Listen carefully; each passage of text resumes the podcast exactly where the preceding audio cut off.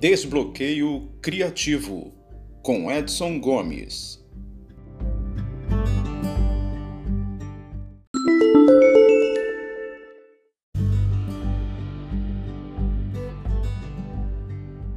Olá você, tudo bem?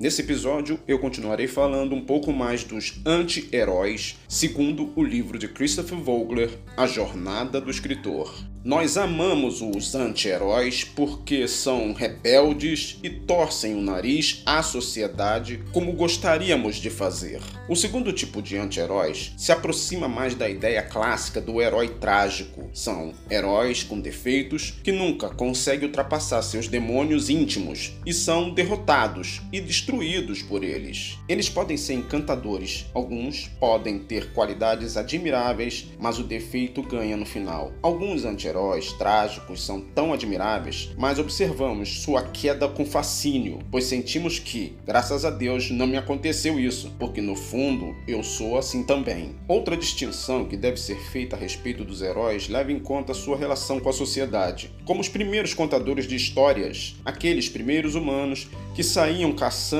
e recolhendo plantas nas planícies da África, a maioria dos heróis se orienta para o grupo, ou seja, fazem parte de uma sociedade. No início da história, a sua jornada os leva para uma terra desconhecida longe de casa. Quando os encontramos pela primeira vez, fazem parte de um clã, uma tribo, uma aldeia, uma cidade ou uma família. Sua história conta a separação desse grupo no primeiro ato, sua aventura solitária num lugar remoto no segundo ato e, muitas vezes, sua reintegração final com o grupo no terceiro ato. Os heróis orientados para o grupo muitas vezes enfrentam a escolha entre voltar ao mundo comum do primeiro ato ou ficar no mundo especial do segundo ato. Na cultura ocidental, são raros os heróis que decidem ficar no mundo especial, mas eles são bastante comuns nos contos da Ásia clássica ou em narrativas indígenas. Em contraste com um herói ligado a um grupo social,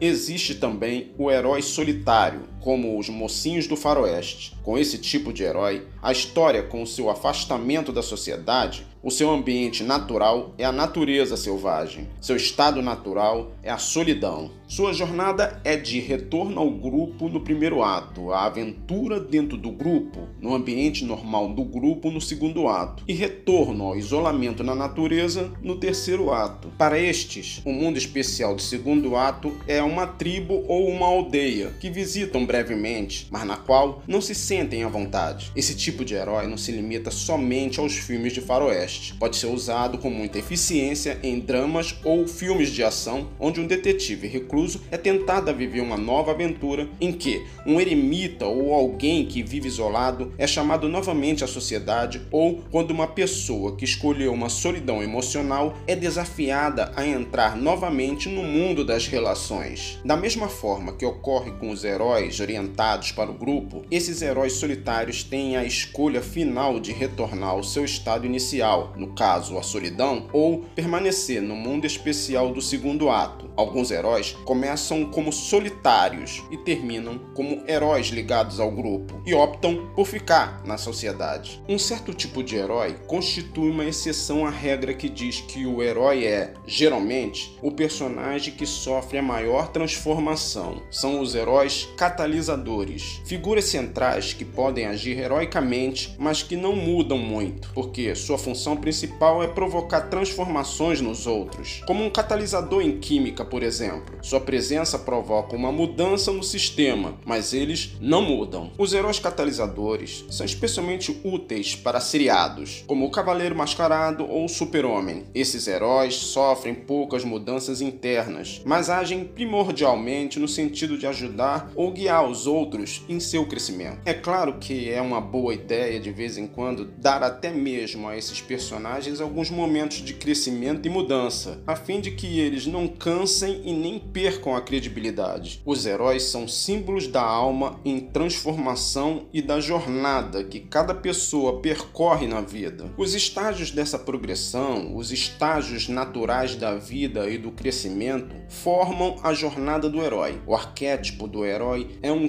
campo rico para ser explorado por escritores e por quem está numa busca espiritual. No próximo episódio, eu falarei dos tipos de mentores que podem aparecer em uma história. Até a próxima, um abraço.